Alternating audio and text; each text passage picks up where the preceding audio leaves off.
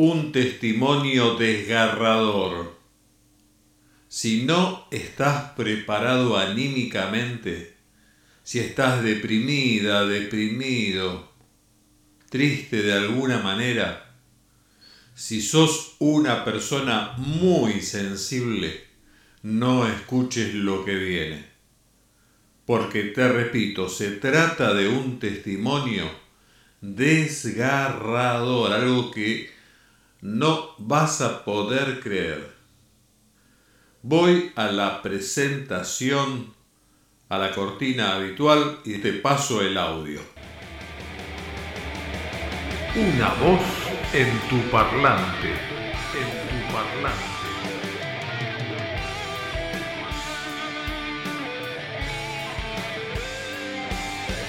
Una voz en tu parlante, en tu parlante. Una experiencia radial. Una mirada a la vida.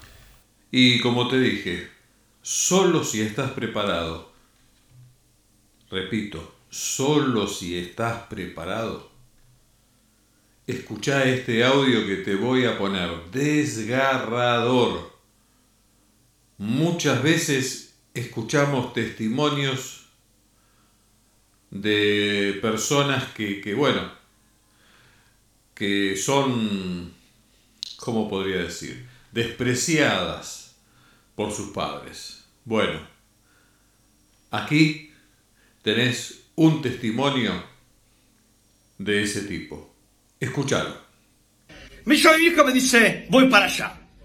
Listo, ¿a qué venís? Voy porque el divorcio con tu viejo. Listo, perfecto. Mi llave me dice, en tres días llego, tenés que irte del departamento. Digo, tengo a mi mujer embarazada. Va para la próxima semana o la otra, como mucho. Y así fue, parió a los diez días. ¿Qué hizo? Me echó del departamento. Le dije, ¿te un departamento? ¿Qué me hace? ¿Mudarme con todas las cosas? Mi germo está embarazada, ya viene la beba. Me echó, que yo este departamento, este departamento. Bueno, nos reputeamos en la concha. ¿eh? Metete el derpa en el orto, ¡pum! Me mudé. Me mudé, toma el departamento, a todo esto lo peor que fue. Es que cuando vino, nunca vivió en el departamento. Aparte, ni siquiera se preocupó a ver la panza, a ver la nieta. O sea, ni me felicitó, no felicitó a mi mujer, nada. Bueno, bueno, bueno. Sí, sí, ya lo sé, ya lo sé. Seguramente te parece increíble que una madre pueda hacer eso con un hijo como el lenguaje y la forma de hablar en realidad que tiene Alex Canigia no es quizá la más este, adecuada, la, la que tenga mejor dicción, porque habla medio enrevesado, enrevesado, ahí me atreve yo, habla medio para adentro, medio haciéndose el italiano, no sé cuánto hace que vive en Argentina, pero no se parece para nada a la forma en que hablamos nosotros. Entonces, bueno, te, voy a aclarar algunas cosas. Lo que él dice es que, estando su esposa embarazada, que después dio a luz a una beba, este, su madre lo llama para decirle que tiene que abandonar el departamento, que se tiene que ir de ese lugar en el que vive. Y entonces ¿Por qué? Por, a causa de, que están saliendo todas las cuestiones del divorcio eh, con, eh, con, su padre y demás. Entonces, este, la madre de Alex Canigia le dice que se tiene que ir, que tiene que irse del departamento en el que está viviendo con su pareja, la madre de su hija en este momento. Y bueno, viene Mariana Nanis a la Argentina y él le reprocha que ni siquiera, ni siquiera habitó el departamento, no fue a visitar a su nieta, nada de nada de nada. Una cosa totalmente fría, totalmente inconcebible para él, y que él se tuvo que mudar abandonar el lugar en el que vivía y buscarse otro lugar donde estar. terrible.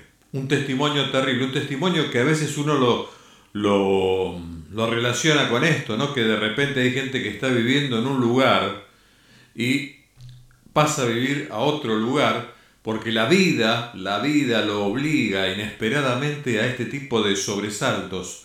Bueno, así le pasó a Alex Canigia. Eso es en resumidas cuentas lo que dice él y pide la opinión de la gente. Y yo quiero dar mi opinión, porque lo que le pasó me parece algo que, que merece una reflexión. Una voz en tu parlante. En tu parlante. Una experiencia radial. Una mirada a la vida. Lo primero que tenés que saber es que ese departamento que habitaba y que Mariana Nanis obligó a que abandone era un departamento en el Hotel Faena, según pude enterarme. Hotel Faena, sí, sí, escuchaste bien, Hotel Faena. Yo te voy a contar un poquito este, un, dato, un dato personal ¿ah? que viene a cuento porque ilustra de alguna manera el cuadro de situación.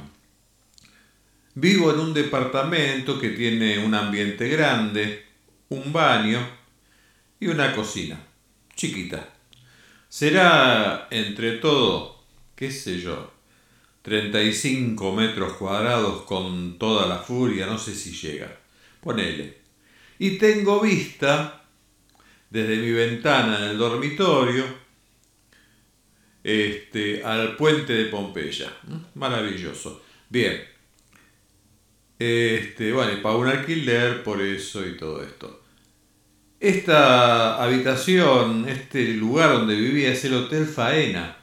Hotel que habitualmente una habitación de las proporciones que tiene el departamento que alquilo yo acá en Lanús, este, sale un promedio de mil dólares por día. Ponele que le hacen precio, qué sé yo, no sé, 500 le cobren la mitad Ponerle que el dólar se lo están dejando a 700.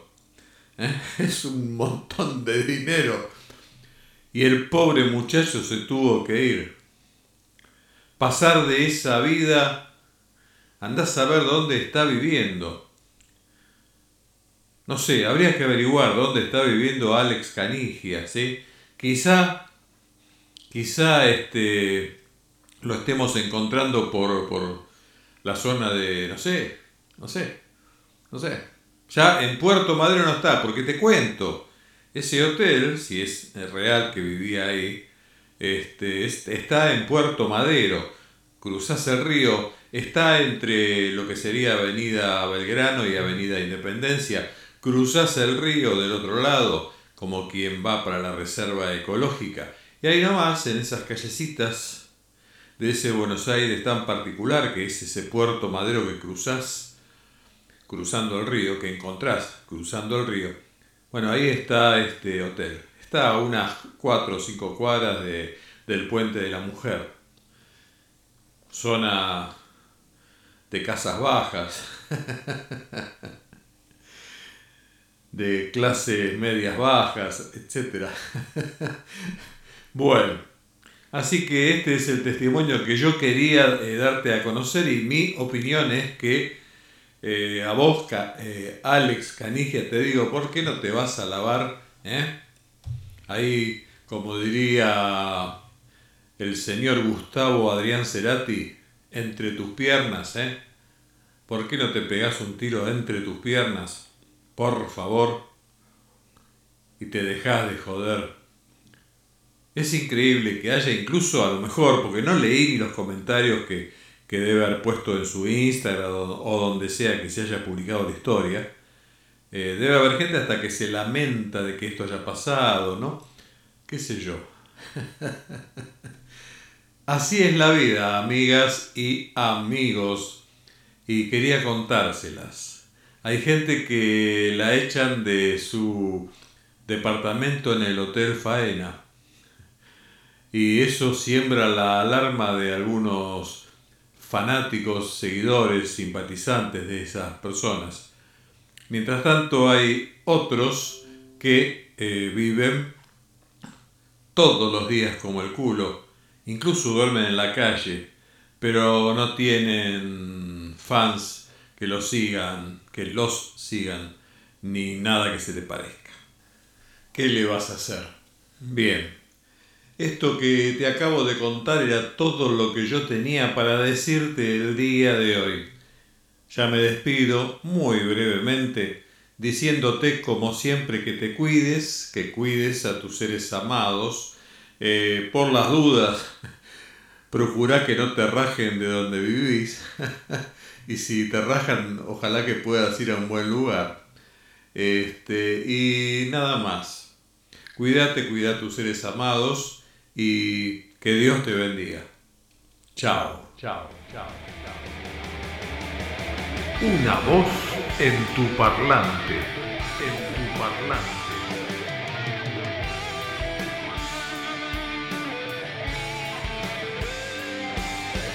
Una voz en tu parlante, en tu parlante. Una experiencia radial. Una mirada a la vida.